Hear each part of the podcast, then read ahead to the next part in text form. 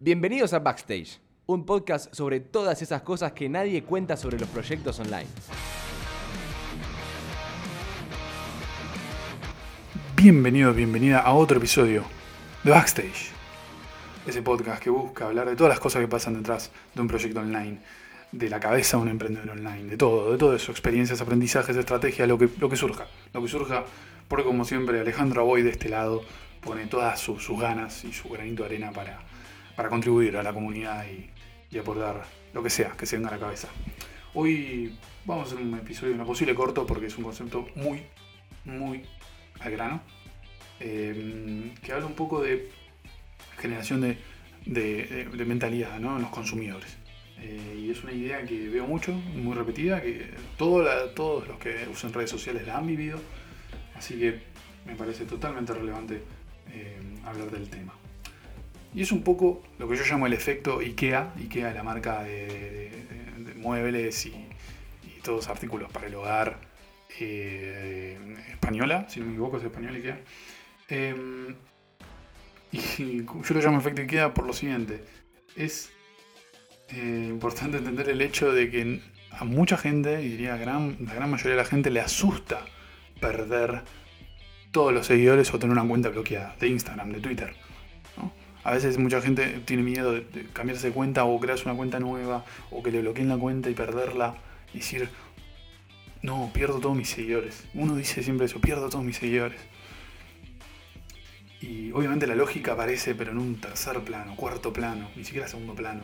Porque si uno se pone a pensar es, todos mis seguidores, perfecto. El algoritmo de Instagram muestra las cosas a, con suerte, el 5% de la gente que te sigue. O sea, solo sirve ese 5%. Si te siguen 1000, eh, realmente te sirven 50. Perfecto. Esos 50 los recuperas muy rápido. Eh, no es tan grave.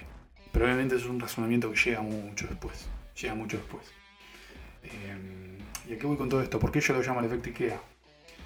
Porque nosotros nos volvemos muy apegados a, los, a las aplicaciones, a las herramientas, a las plataformas que más usamos debido a todo el tiempo que invertimos ahí. Y el tiempo invertido trae algo a su vez como a la par, que es la reputación. Uno cuando invierte tiempo en algo, construye una reputación en base a tal cosa. ¿A qué quiere decir con esto? Y esto va un poco con el ejemplo Instagram y ahora voy a eh, entender mejor por qué estoy diciéndole el efecto IKEA. Cuando uno pasa años en Instagram subiendo contenido, siguiendo gente, que gente lo siga eh, y demás, uno se va haciendo cada vez más apegado a la plataforma. Uno ya lo pone en un uso diario, uno ya, eh, depende de cada persona, controla la cantidad de seguidores que tiene, eh, disfruta, no, tiene un gran nivel de dopamina cada vez que alguien lo sigue eh, y demás. ¿no? Cuando llega a los mil seguidores o rompe una barrera, o el hecho de obtener el swipe up como influencer, así son muchísimas cosas que van generando que cada vez sea más difícil perderlo, ¿no? Y eso mismo también pasa un poco con las relaciones amorosas, Que hay gente que ya pasa muchísimos años estando en una relación amorosa y, cada vez se siente, siente que es más imposible terminar esa relación amorosa, porque ya hace mucho tiempo que estamos, entonces no lo vamos a terminar ahora con todo el tiempo invertido. Y ahí es lo que nosotros tenemos que tener en cuenta y es que no es que se va a haber desperdiciado todo ese tiempo, sino que estamos directamente mirando hacia otra cosa. No, no necesariamente uno anula eh, un progreso hecho, pero eso es lo que esos productos digitales buscan generarnos. ¿Y por qué el efecto IKEA eh, aparece en la ecuación? IKEA eh, vende los productos desarmados para que uno los pueda armar.